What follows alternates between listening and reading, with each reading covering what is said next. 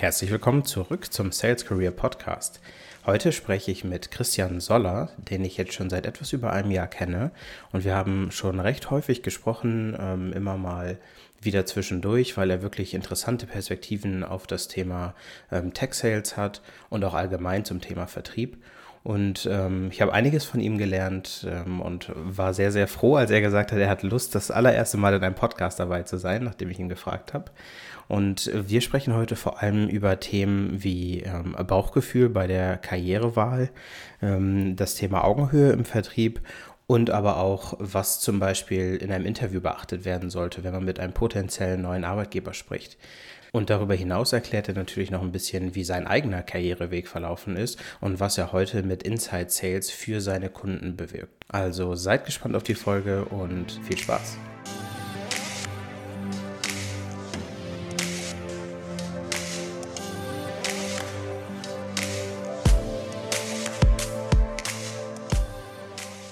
Hallo Christian.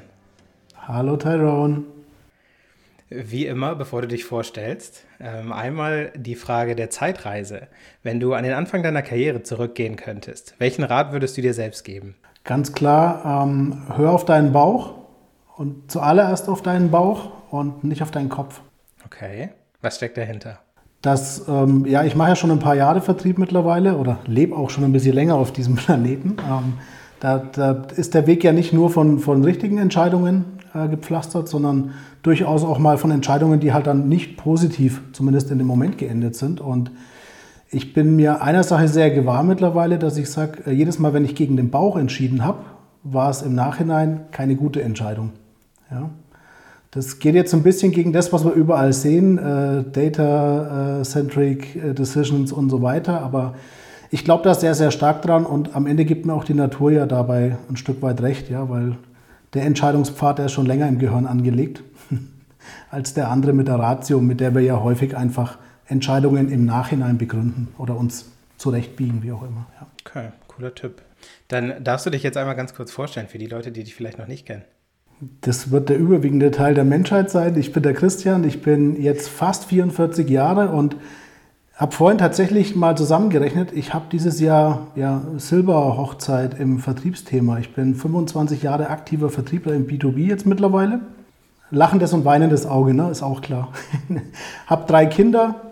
Ähm, ja, für mich ist Vertrieb auch ein, ein privat leidenschaftliches Thema. Also ich beschäftige mich auch in der Freizeit damit. So haben wir uns ja ein Stück weit auch äh, kennengelernt, eben über eine Community. Und ja, das ist meine große Passion immer gewesen. Und neben den Kindern und Family, ich, ich koche mal ganz gerne, ich gehe gerne in die Natur raus. Auch da hatten wir schon den einen oder anderen Videocall. genau, das, das ist es im Wesentlichen. Das stimmt tatsächlich. Ich kann mich an einige Calls erinnern, wo ich dachte, ich spreche jetzt mal mit dem Christian und auf einmal warst du irgendwo im Wald spazieren und wir hatten genau Videocalls. So. cool. Ähm, bevor wir auf deine Leidenschaft für äh, Vertrieb und für Sales zu sprechen kommen, ähm, kannst du uns ein bisschen was über den Anfang deiner Karriere erzählen? Also wie hat es alles für dich angefangen? Äh, sehr quer. Das ist ja was, was man, und nicht geplant, ja. Das ist ja was, was man dem, dem Vertriebler ohnehin immer so, äh, so auf die Fahne schreibt. Das war auch bei mir so. Ähm, wenn du mich mit 16, 17 hättest kennengelernt, dann wäre ähm, ich sehr, sehr weit von dem weg, was ich heute mache und auch sehr, sehr weit von den Menschen, mit denen ich heute spreche. Weil ich spreche jetzt heute mit Vertriebsgeschäftsführern, Vertriebsleitern, ähm, vorwiegend auch in sehr großen Organisationen. Also sag, man würde sagen, den höheren Tieren, die Leute, die viel Verantwortung haben und schon viel Karriere erreicht haben. Ähm, mit 16 hätten die wahrscheinlich mit mir gar nicht gesprochen, weil ich ähm, wirklich eine Karriere hatte. Ich habe die Schule ein Stück weit geschmissen im, im Rahmen der Pubertät. Ich habe dann ähm, auch aus einer Ratioentscheidung ähm, eine, eine, Ausbildung angefangen in dem Beruf, der damals am meisten Ausbildungsvergütung abwarf. Habe die dann auch wieder geschmissen, weil dann irgendwann der Bauch gesagt hat, nee, war nicht so cool und bin dann quasi über zwei Praktika, das eine dem Umfeld Kopierer und das andere Praktikum im Bereich Auskunftei, da kann ich später nochmal was zu sagen, zu einer Lehrstelle gekommen, klassische kaufmännische Lehrstelle und hatte in beiden Praktika mit den Vertrieblern zuallererst zu tun. Bin also mit rausgefahren und all sowas und ja, da habe ich äh, Blut geleckt für mich. Das fand ich mega cool und das hat bis heute nicht losgelassen. Ja. Aber es war kein Plan dahinter, das will ich nochmal klar sagen. Ja, Ja, es ist ja tatsächlich bei sehr vielen so. Also ich habe jetzt inzwischen auch schon mit einigen gesprochen, wo es irgendwie so ganz natürlich war, dass sie im Vertrieb landen. Das finde ich dann auch immer spannend. Aber die meisten, wie ich ja selbst auch, wie du, ähm, irgendwie Quereinsteiger, ähm, zieht sich als roter Faden durch. erzähl mal, welche Ausbildungsstelle war das, die die meiste Ausbildungsvergütung abgeworfen hat damals? Das war damals tatsächlich Offset-Druck. Also das heißt, du stehst an der Maschine, siehst die Rollen sich bewegen, kannst einschätzen, wo ist in welcher Farbwert was ich mir von damals noch behalten habe, das muss ich jetzt zur Ehre aller Drucker auch nochmal sagen, es heißt immer, das ist ein Druckfehler. Das ist ein totaler Quatsch. Es gibt keine Druckfehler, es gibt Satzfehler. Weil bevor das Ding gedruckt wird, werden die Buchstaben gesetzt, so wie du es vom Word eben kennst. Und da tut man den Druckern immer fürchterlich Unrecht, ja. die armen Drucker. Nee, aber stell dir das so vor, du bist in einer, in, einer, in, einer, in einer Halle, wo eine Maschine halt eben Druckerzeugnisse herstellt. Du schaust auf eine riesen Uhr, du hast Schichtbetrieb, was kein Stress ist. War nichts für mich. Ich bin da, da bin ich zu hibbelig zu. Das hat ja. bei mir nicht lange verfangen, ja. Hast auch himmelweit von dem entfernt, was du heute machst, ne? so wie ich dich Voll. kenne, als Voll. Auf, aufgeweckter Kerl und so. Das ist äh, gar nicht die Welt. Ja. ja.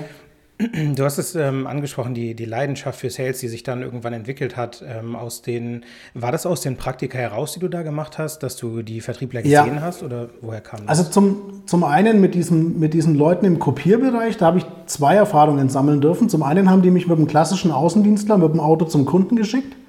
Das heißt, ich durfte da live Gespräche miterleben, durfte auch das Feedback erleben und die Wirksamkeit, die er damit halt erzielt hat, mit der Art, wie er halt unterwegs war auch ein Stück weit die Freiheit schnuppern, ne? weil das war halt klassischer Außendienstvertrieb, ja, Auto und Straße und, und Kunden und was reisen. Und das fand ich sehr cool. Und bei der gleichen Firma habe ich dann auch noch im Service wie so ein Inbound-Thema gemacht und habe da eigentlich schon als Praktikant sehr viele Dinge lösen können für Kunden, was mir auch unheimlich gut gefallen hat. Ja? Also das waren so die zwei Komponenten. Wahrscheinlich, um es auf den Punkt zu bringen, ging es darum, äh, dass ich mit Menschen gerne mag und dass ich gerne Leuten helfe. Ich habe ja vielleicht noch eine Anekdote vor diesen zwei Praktika. Ich habe sogar schon mal den El Bandi gemacht. El Bandi kennst du noch? Schuhverkäufer? Äh, ja. Ah, ja klar, ja. Genau, also für, für die Älteren, die, die, die, eine der coolsten Comedy-Serien ever. und das war tatsächlich mein allererstes Praktikum, war bei einem Sportladen, ja, äh, Skischuhe und Sportschuhe verkaufen und dazu beraten. Und das hat mir eigentlich auch immer Spaß gemacht. Hätte ich damals nicht so allokieren können, wo das hinführt, aber ja, so ist es dann passiert. Das ist ja tatsächlich oft mal so, dass man erst rückblickend erkennt, okay, guck mal, da habe ich das gelernt, da habe ich das gelernt und da hat sich irgendwann dieser Weg, du hast es vorhin einmal gesagt, ne, man erklärt sich das dann nachträglich irgendwie rational. Damals genau. war das einfach irgendwie wahrscheinlich, ich mache jetzt den Job, dann mache ich den Job. Genau so. Und ähm, wie hat sich das für dich entwickelt, dass du dann gesagt hast, du willst auf jeden Fall in den Vertrieb gehen? Also ich weiß, dass viele Hörer auch am Anfang ihrer Karriere stehen und sich dann fragen, ne, soll ich es wirklich wagen oder nicht? Kannst du dich noch erinnern, was damals so der ausschlaggebende Punkt war? Äh, ja, also ich habe über das eine Praktikum dann im Praktikum direkt eine Ausbildungsstelle bekommen, was ja an sich schon mal ein schönes Feedback ist, wenn dir jemand einen Vertrag hinlegt, der auch gut bezahlt war ähm, von der Vergütung her. Ähm, und habe da während der Ausbildung alle anderen Abteilungen, das darf man nicht so sagen, ne, weil das ist gemäß IHK nicht der, der richtige Weg, relativ wenig gesehen und habe die meiste Zeit halt im Vertrieb verbracht. Ja. Das andere schon auch ein bisschen, aber einfach das Gefühl, schnell bekommen, wirksam sein zu können, selber Dinge ähm, bewegen zu können, impliziert natürlich auch, dass du wenig Ausreden hast, wenn du nichts bewegst. Aber einfach diese Selbstwirksamkeit in dieser frühen ähm, Phase des Lebens so zu spüren, das war eigentlich für mich das Momentum, wo ich gesagt habe, cool. Und dann halt auch positives Feedback von Kunden, von, von Kollegen äh, und Verantwortung, die man mir damals schon in die Hand gegeben hat, ja. Ja. Ich glaube, das ist auch eine Sache, die den Vertrieb ähm, so interessant macht für viele, dass man so eigenverantwortlich arbeiten kann. Auf der einen Seite, klar, hast du irgendwie Ziele, ähm, egal in welchem Bereich, ob du nun Schuhe verkaufst wie El Bandi oder wie heute Softwarelösungen. Du hast immer irgendwie Ziele, an denen du arbeiten musst, aber oftmals ist der Bereich, in dem du dann arbeitest, sehr ähm, frei. Genau. Ähm, war das auch was, was dich damals gereizt hat, dann wahrscheinlich? Absolut, ja. Absolut.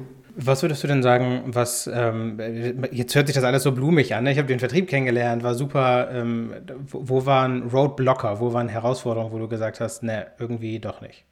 Naja, ich habe ja, hab ja gesagt, ich habe sehr früh angefangen, also ich habe tatsächlich auch mit dem 18. Lebensjahr, mit dem Führerschein quasi mein erstes Firmenfahrzeug gehabt, ja, und habe auch sehr schnell ein eigenes Gebiet gehabt. Ja, mit, mit, mit 19 bin ich von Nürnberg nach, nach München gegangen mit dem damaligen Arbeitgeber und habe dann wirklich Speckgürtel München Stadt betreuen dürfen.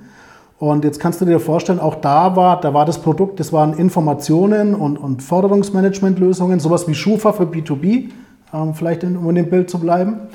Und ich musste dort sprechen mit Finanzleitern, Risikomanagern, also auch wieder sehr Seniorentypen über Themen, wo es um richtig Kohle ging. Ja? Und als junger Vertriebler, glaube ich, per se hast du immer so ein bisschen das, das Paradigma, dass du erstmal zeigen musst, dass du Ahnung hast, obwohl du jung bist. Und das war schon immer wieder mal so ein, so ein ja, ich nenne es mal Pain in the Ass, ja? war aber gleichzeitig auch ähm, äh, ein unheimlicher Beschleuniger für die Entwicklung, ja? weil man sich dessen bewusst war, weil man sich bewusst in, dem, in dem Wissen dann besser vorbereitet hat, sich tiefer in Themen eingegraben hat. Und dann hat es halt trotzdem funktioniert. Aber du hattest immer so diese ersten paar Minuten im Gespräch, das war ja auch Außendienstvertrieb viel, ja, wo du erstmal äh, auf Augenhöhe dich schwimmen musstest. Ja. Und gab es da irgendwie eine Taktik, die du genutzt hast oder irgendwas, wahrscheinlich damals noch keine Strategie, aber vielleicht irgendwas rückblickend, was du erkennst, was du genutzt hast, um eben mit diesen Entscheidungsträgern, die deutlich älter sind, auf Augenhöhe zu kommen? Also ich glaube genau das, genau das, wie du es gerade gesagt hast, und das lebe ich bis heute so, äh, sich eben auch auf Augenhöhe zu sehen. Ähm, es, das, ist ja, das ist ja auch so eine Thematik, viele Leute, oder sagen wir so, wenn jemand Karriere macht, dann ist er ja sehr schnell sehr einsam. Je weiter es hochgeht, umso einsamer wird es für die Leute. Woran liegt es? Weil ja viele sehr ehrfürchtig den Leuten gegenüberstehen, mal aus politischen, mal aus taktischen Gründen, mal aus Karrieregründen, wie auch immer. Aber die, die sind selten in der Lage, dass jemand mit ihnen ein gerades Wort spricht, so wie er halt mit dem Nachbarn auch quatschen würde. So, und das ist, glaube ich, was, das habe ich von Anfang an gemacht. Auch gepaart mit Humor, was ich auch so die, die unterschätzteste, den unterschätztesten Skill mit dem Vertrieb finde. Ja, einfach gerade raus äh, das Herzenstück auf der Zunge zu tragen, die Leute einfach als Mensch anzunehmen. Nicht als Leiter Pusemuckel, sondern einfach als Mensch.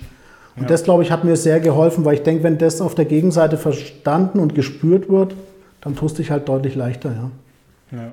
Ja, definitiv. Richtig cooler Tipp. Ich kann mich noch daran erinnern, als ich die ersten äh, Termine hatte mit irgendwelchen Head-Offs und, und keine Ahnung, da habe ich auch jedes Mal gedacht, oh mein Gott, ich, ich bin der, der Letzte eigentlich, der dem jetzt irgendwie sagen könnte, wie Dinge besser funktionieren.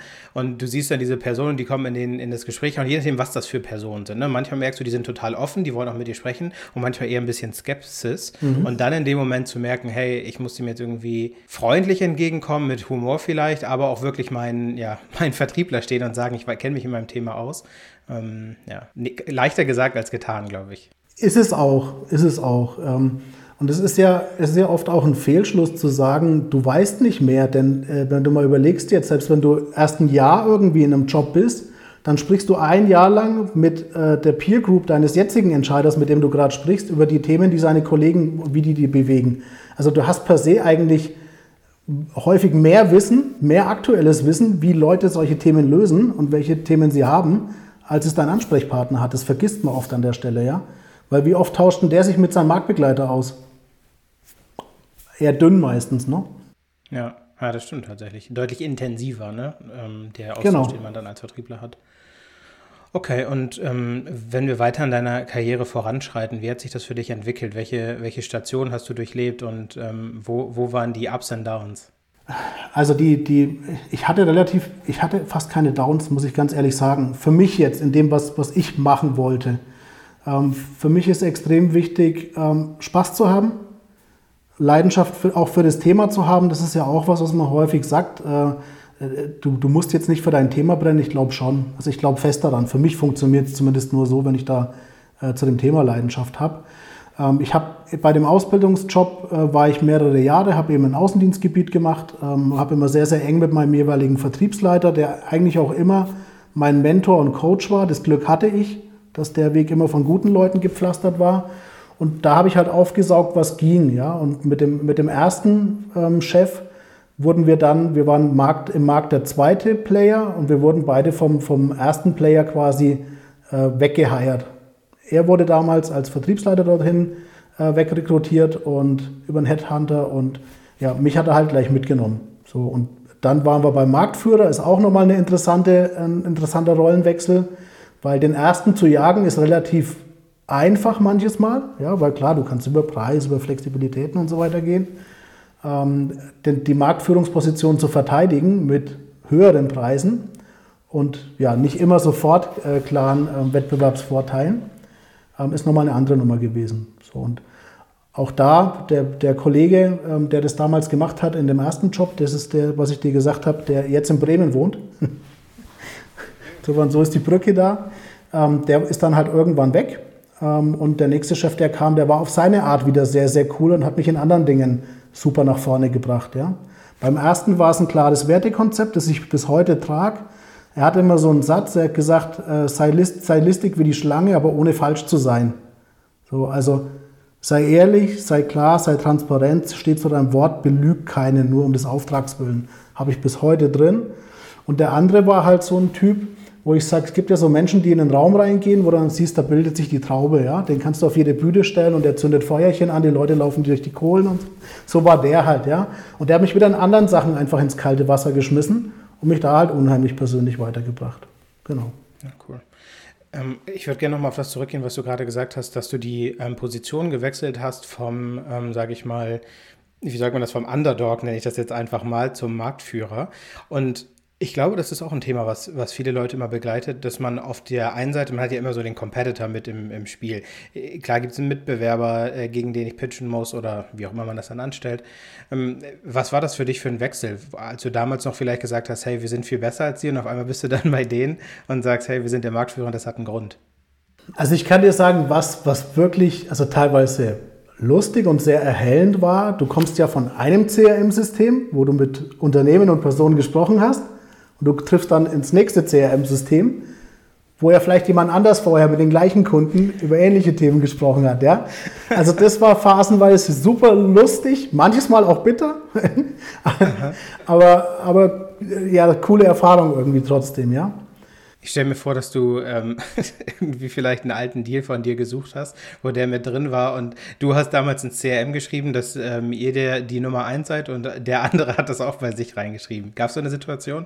Das kann, kann durchaus sein, aber ich, weißt du, der, der Punkt war, was ich vorhin sagte, diesen, diese Werte, die mir der Kollege damals mitgegangen gegeben hat, der, der, der Vertriebsleiter, und der ist ja mitgegangen, die haben halt auch dazu geführt, dass ich eigentlich mit allen, mit denen ich vorher gesprochen hatte, auch widersprechen konnte.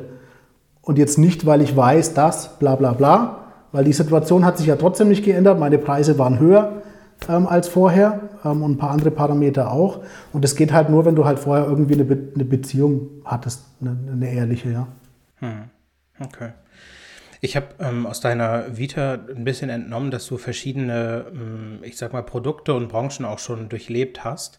Ähm, hast du auch eben gerade so ein bisschen angeschnitten. Ähm, kannst du mal äh, ein bisschen beleuchten, warum du vielleicht das eine besser findest als das andere und warum du dich mal entschieden hast oder dich gegen Dinge entschieden hast und gesagt hast, dahinter kann ich nicht stehen und hierhinter stehe ich viel mehr? Also von, von, also wenn du meinst, mit, mit was für Unternehmen, Branchen ich so zu tun hatte, dann sage ich dazu mal einen Satz. Also ich sag mal, ich habe das, das große Privileg und das ist auch das, was mir so unheimlich viel Spaß macht. Mein Job war immer so ein bisschen wie ähm, Sendung mit der Maus für Erwachsene. Ja? Also ich bin ein grundsätzlich neugieriger Typ immer geblieben und ich hatte einfach die Gelegenheit bei diesen zwei langen Stationen in diesem Information Broker Business da, ich sag mal vom Bestattungsunternehmen über den Gartenlandschaftsbauer bis zum Versicherungskonzern und zur Bank, die komplette Bandbreite von Kleinstbude, One-Man-Show bis mehr tausend Mann-Konzern und dann auch noch crossfunktional, ja, von den Risikoleitern, Finanzleitern hin zu Marketing-Vertriebsleitern und GL-Ebene zu sprechen. Und das war eigentlich, das ist eigentlich was, was ich bis heute sehr liebe, weil ich dadurch die Gelegenheit hatte, ganz, ganz viele Dinge auch zu lernen und immer wieder neue Dinge kennenzulernen. Ja? Also das war, war so ein ganz wichtiger Punkt an der Stelle. Mhm. Jetzt habe ich den Haken ein bisschen verloren, den zweiten Part zur Frage. Sorry, Tyrone. Alles gut. Ich wollte so ein bisschen darauf hinaus. Ähm, du hattest vorhin einmal gesagt, dass für dich sehr wichtig war, dass du dich immer mit diesen Dingen auch identifizieren kannst und mhm. ähm, da, dass du gewisse Themen leben musst, um sie auch vertreiben zu können. Ob du da vielleicht noch mal ein Licht drauf werfen kannst. Ja, also das waren, es sind aber auch zwei Handlungsschienen. Das eine ist für mich, das wäre vielleicht auch noch mal so an das jüngere Ich. Ähm, ganz konsequent einfach darauf zu achten, jetzt gar nicht die, die, die Company zu wählen, sondern vielleicht im ersten Schritt den, den Boss, mit dem du arbeitest. Das ist aus meiner Sicht eine mega, mega wichtige Geschichte. Weil ich sag mal, du kannst mit einem mega coolen Boss dich super entwickeln und hast vielleicht ein halb cooles Produkt erstmal an der Stelle, das vielleicht noch nicht so weit ist.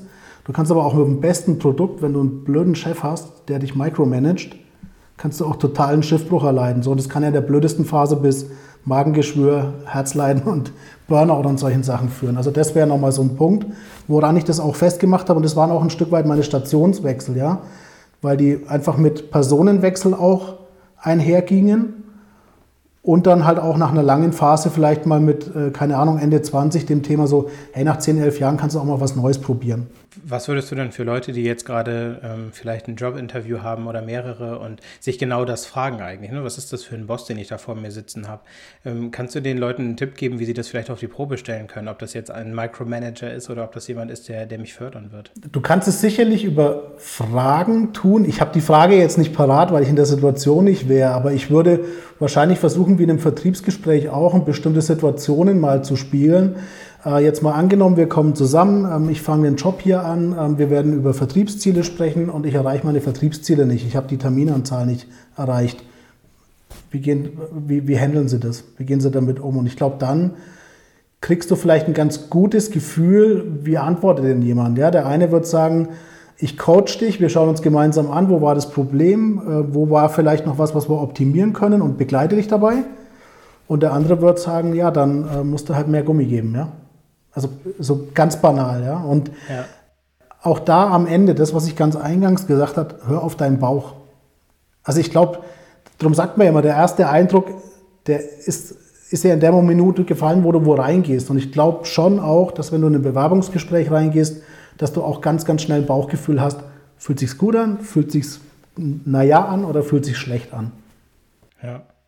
Ich stelle mir gerade vor, wie, wie jemand in so ein ähm, Bewerbungsgespräch reingeht und diese Frage stellt. Ich glaube, dass man in dem Moment ziemlich schnell an der Reaktion vor allem sieht, was ist das für jemand. Gar nicht so sehr die Antwort, die dann kommt, aber die Reaktion. Also antwortet er schnell wie aus der Pistole geschossen, ja, ich mache das so und so und so, weil er es aus Erfahrung kennt, oder denkt derjenige sich erstmal ein bisschen was aus, ja, was will dieser Kandidat wohl hören? Und auch wieder dieses Augenhöhe-Thema, ja? Mhm. Also daran kannst du schon festmachen. Ich kann mich noch sehr gut erinnern, als das jetzt, wo ich zu meinem letzten Job ging, mit dem, mit dem damaligen Inhaber an eines der Gespräche, wo ich halt auch aktiv gesagt habe, bevor ich irgendwo einen Vertrag unterschreibe, will ich halt einfach mal ein, zwei Tage da sein. Das ganz normale Leben, die ganz normalen Kollegen und so weiter. Und das war kein Augenzwinkern. Ja? Der hat sofort gesagt, jo, klar, cool. Auch bei solchen einfachen Sachen, glaube ich, kriegst du gut mit, bist du da auf Augenhöhe. Und wie du sagst, ist es gelebte Praxis oder ist es jetzt einfach was, um eine Stelle zu closen? Ne? Ja, ja, total. Und ich glaube sowieso, dieser Probetag ist etwas, was bei, bei vielen unterschätzt ist. Habe ich jetzt auch gerade erst die Erfahrung gemacht, wie wertvoll das eigentlich ist, dass sowohl der Kandidat ähm, die, die, das Team kennenlernt und den Job kennenlernt und so weiter, aber auf der anderen Seite man auch sieht, wie, wie derjenige oder diejenige sich benimmt dann auch im, im Team. Also ähm, gut, dass du das eingefordert hast damals. Ähm, Christian, ich habe eine Frage und zwar, äh, du bist heute in, von deinem Profil her sehe ich, dass ähm, du sagst, du äh, verkaufst oder vertreibst erklärungsbedürftige Lösungen. Ähm, kannst du mal für diejenigen, die vielleicht bisher nur Schuhe verkauft haben, äh, sagen, was erklärungsbedürftige Lösungen sind? Ähm, ja, also ich sag mal ganz platt, alles, was nicht im Online-Shop immer komplett so zu lösen ist, das ist vielleicht die allereinfachste Antwort dazu. Also es sind klassischerweise ähm, Produkte, Dienstleistungen, Softwarelösungen, die eben einen gewissen Wert haben in der Anschaffung oder eine entsprechende Wirkung auf so auf der zeitlichen Achse. Ja? Und in unserem Fall ist es jetzt so, ich muss da vielleicht den Bogen nochmal schlagen. Ähm, wir, wir sind ein Vertriebsdienstleister, also wir haben so 350 Leute, die im Endeffekt seit 20 Jahren das machen, was alle jetzt seit zwei Jahren machen mussten, nämlich verkaufen, ohne vor Ort fahren zu können. Also Inside Sales ist unser, unser Kernthema. Und mein Job ist im Endeffekt ähm, für in der Regel große Unternehmen und wachstumsstarke Unternehmen, beispielsweise auch im Softwareumfeld, die für das Thema Inside Sales, speziell externen Inside Sales zu gewinnen, weil sie halt in, ihrer, in ihrem Wachstum noch Potenziale haben, die sie jetzt nicht heben können, weil sie die Leute nicht herkriegen, nicht die richtigen Leute haben, kein Budget haben, was auch immer für Personal.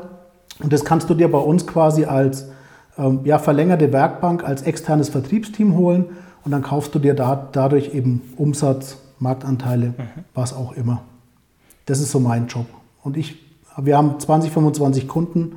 Meine Aufgabe ist quasi den 26. zu gewinnen, was in sich auch wieder eine erklärungsbedürftige Dienstleistung in dem Falle ist, weil Klar, ähm, du sprichst über Vertriebsdaten, über Vertriebsstrategien, ähm, über CRM, über einen hohen Integrationsgrad. Das ist jetzt kein, kein Callcenter-Thema, was wir machen, sondern wir wollen wirklich Umsatz machen am Telefon. Und damit musst du dich halt sehr stark in die Wertschöpfung des Kunden auch integrieren.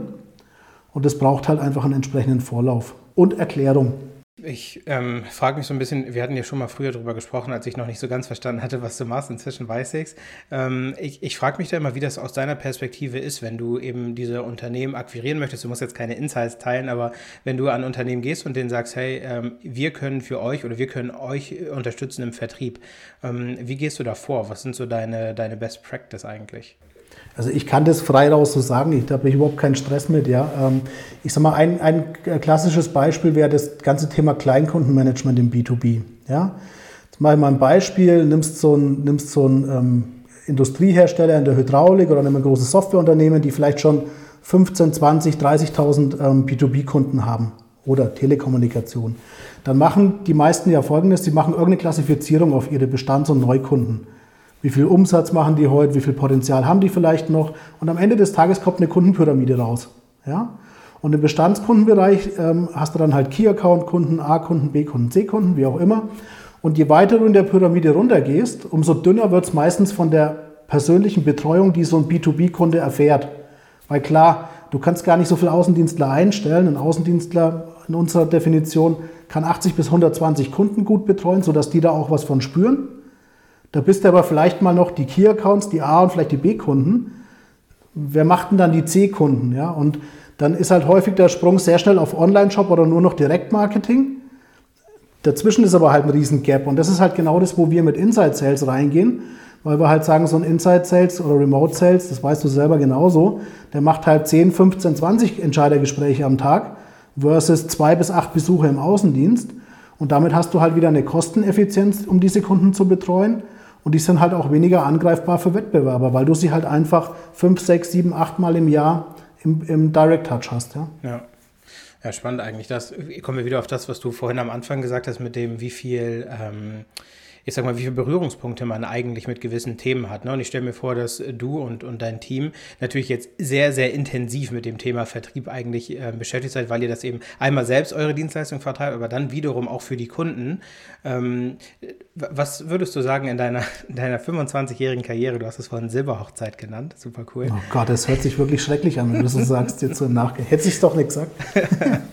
was würdest du sagen, hat sich seitdem vielleicht verändert im, im Vertrieb? Welche ähm, Tendenzen siehst du oder wo würdest du sagen, das ist heute ganz anders als früher? Also ich glaube, die massivste Veränderung, ähm, ich kann mich ja noch an Zeiten erinnern, als das Internet kam, ja, so blöd es jetzt klingt, aber es ist wirklich so. Ähm, die massivste Veränderung ist, dass du heute eigentlich nur auf informierte Leute triffst, vorausgesetzt, die, diese potenziellen Kunden, bestehenden Kunden kümmern sich um ihre Themen, weil ähm, es ist ja eine, eine, völlige Demokratisierung jedweder Informationen und das war halt früher nicht. Ja? Also früher hat ja der Vertriebler äh, tatsächlich ähm, eine, eine ja, Informationsbeibring-Funktion gehabt. Also der war ja derjenige, der kommen musste, wenn du etwas über irgendeine Lösung, Software, IT, Industrie, was auch immer wissen wolltest, dann musstest du dir einen Außendienstler holen und vielleicht vorneweg noch einen Katalog dazu. Das hat sich massiv verändert und damit hat auch die Rolle des Vertrieblers. Ähm, das haben noch immer noch nicht alle verstanden, erstaunlicherweise, aber das ist, glaube ich, die wirklich drastischste Änderung, weil am Ende, wenn du mich fragst, was, was Vertrieb ist, für mich ist, ist Vertrieb allen voran, ähm, gibt es schönes Sprichwort, Erfolg entsteht oder Glück entsteht, wenn Bereitschaft auf Gelegenheit trifft. Und wir als Vertriebler, so sehe ich meine Rolle, ich bin jemand, der Gelegenheiten schafft, so wie du auch. Gelegenheiten für andere, ihr, entweder ihre Gegenwart irgendwie zu verbessern oder für die Zukunft was Besseres hinzukriegen. Ähm, und das ist aber heute ein Prozess, der nicht mehr nur mit einem Push funktioniert, sondern der vielleicht erstmal mit einem Pull beginnt. Also der Kunde meldet sich bei dir, weil er dich gefunden hat über Content, über Website oder irgendwas in der Richtung, weil du eine Empfehlung hattest. Und dass es dann eigentlich eher noch stärker um Zuhören, noch stärker darum geht, die Situation des Kunden zu verstehen, den Impact zu verstehen, den die, den die Herausforderungen so ergeben, um ihm dann halt einfach beratender zur Seite zu stehen, eine gute Entscheidung zu treffen.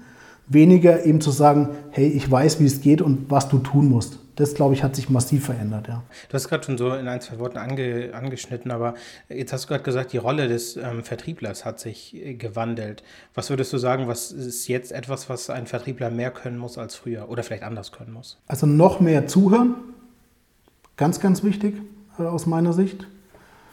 Ähm, auch noch mehr, ähm, ich sag mal, klar zu sein und, und gute Insights zu haben zu den Zielgruppen, zu den Branchen, zu den Kunden deiner Kunden, also womit die sich beschäftigen. Weil, äh, wie vorhin schon mal gesagt, du sprichst in deiner Vertriebsrolle mitunter mit 50 Peers von deinem äh, zukünftigen Kunden. Und ähm, ja, ich meine, da gibt es ja unterschiedliche Methodiken, aber wenn du jetzt mal Challenger oder sowas nimmst, ja, dann finde ich, ist das auch ein guter Move und es darf auch die Erwartungshaltung heute eines Kunden an einen Vertriebler sein, dass der mit irgendwelchen neuen Insights, neuen Perspektiven, neuen Ideen um die Ecke kommt. Das setzt aber voraus, dass du dich intensiv mit den Sachen beschäftigst, sonst ja, wird da nicht viel als heiße Luft kommen. Ja. ja. Das, glaube ich, ist wichtig. Und das Ganze dann natürlich noch charmant rüberzubringen. Ne? Es ist, jeder kann sich hinstellen und sagen, alles, was ihr macht, ist schlecht. Ähm, aber dann charmant ja. zu sagen, hey, habt ihr eigentlich an dies oder an das gedacht, ist schon auch eine Kunst. Aber halt auch klar zu sein. Also da bin ich auch ein großer Freund von. Also es gibt ja auch immer so diese Themen, ähm, frage ich aktiv nach dem Abschluss, muss ich mit jedem arbeiten und so weiter. Das wäre für mich auch nochmal so ein Thema, wo ich sage, das kann ich jedem nur raten, so ein Stück weit als Maßstab anzunehmen oder zumindest mal drüber nachzudenken. Ähm, arbeite ich denn jetzt bei einer Firma für einen Boss, äh, der mir sagt, du musst alles nehmen, was nicht bei drei auf dem Baum ist? Oder gibt es auch so, auch da wieder bestimmte Wertethemen, die man miteinander teilt, wo man sagt, okay, bis hierhin in Ordnung, aber äh, du musst nicht alles machen. Ja? Finde ich auch nochmal einen ganz wichtigen Punkt, äh, dass man sich da nicht verbiegen muss, sondern gerade, äh, durchs Leben liegen darf. Ja? Oh, cool. Ähm, vorletzte Frage, bevor ähm, wir den Sack zumachen, wie man so als Vertriebler sagt. Oh. Ich habe ähm, bei dir festgestellt, wir kennen es jetzt ja ein bisschen länger auch schon, ähm, ich habe bei dir festgestellt, dass du eine, ich weiß nicht, ob man das Wandel nennen kann oder ähnliches, aber du hast eine sehr, ähm, du baust ja auch eine sehr starke, auch digitale Präsenz auf, habe ich so das Gefühl. Ähm, und das, es hört sich wieder blöd an, aber mit deiner Erfahrung und den Jahren, die du auch schon hinter dir hast, ist es ja auch nicht selbstverständlich, ähm, dass man nochmal investiert, um, weiß ich nicht, auf LinkedIn eine Präsenz zu haben und so weiter und so fort. Was, was hat dich dazu bewegt, diesen Weg zu gehen? So, so ein latentes Gefühl, da geht noch mehr. Und ich habe hab ein, äh, ja, das ist Erweckungserlebnis, hört sich jetzt sehr religiös an, das ist es gar nicht, ja, aber ich habe vor zweieinhalb Jahren ein, ein, ganz, ganz tolles Training mitmachen dürfen, so über sieben, acht Wochen. Ähm, ja, das hieß Business War Games, ja, was schon vom Namen her mal cool ist, ist völlig anders als andere Trainingsformate. Und dort haben wir über sechs, sieben Wochen, jeden Tag, vier Tage die Woche eine Challenge bekommen. Und diese Challenge war immer so, dass du völlig aus deiner Komfortzone musstest. Ja, also ich sage mal ein Beispiel. Ich habe da abends auf einer, auf einer Kirchweih hier ums Eck fremde Leute mit einer, mit einer Idee, die ich mir ausgedacht habe, pitcht, gepitcht, um dann noch mit denen mich gemeinsam filmen zu lassen und die halten noch die Daumen hoch. Ja? Also so, so wirklich schmerzhafte Dinge. Ja?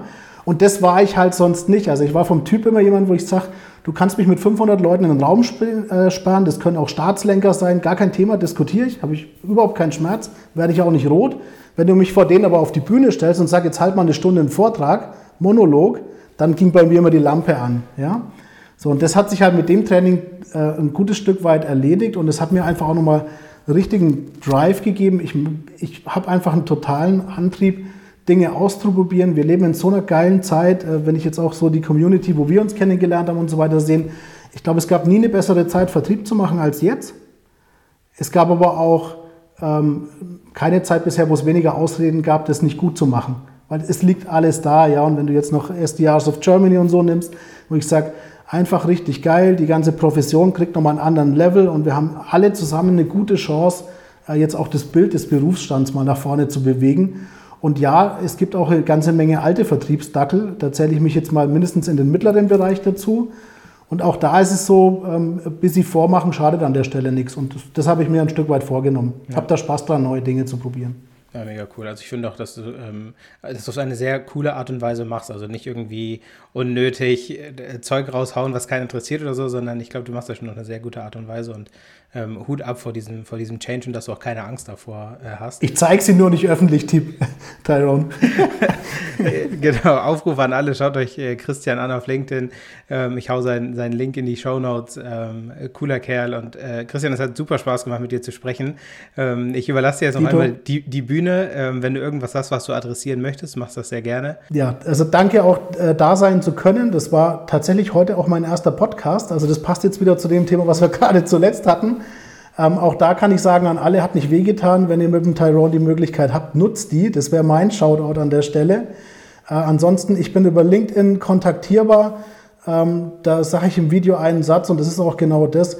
Wenn du irgendwie ein Feedback von jemandem haben willst, der vielleicht gar keine Ahnung hat in deinem Thema, aber der dir ehrlichen Feedback dazu gibt und vielleicht einen Blick auf irgendein Thema, äh, immer gerne. Ähm, und ansonsten lass uns einfach gerne vernetzen, austauschen und ja, äh, tragt die Fahne des Vertriebs ähm, fleißig nach außen, positiv. Sehr cool. Christian, vielen, vielen Dank, dass du da warst. Hat Spaß gemacht. Bis bald. Dito, schönen Abend wünsche ich dir. Ciao. Ciao.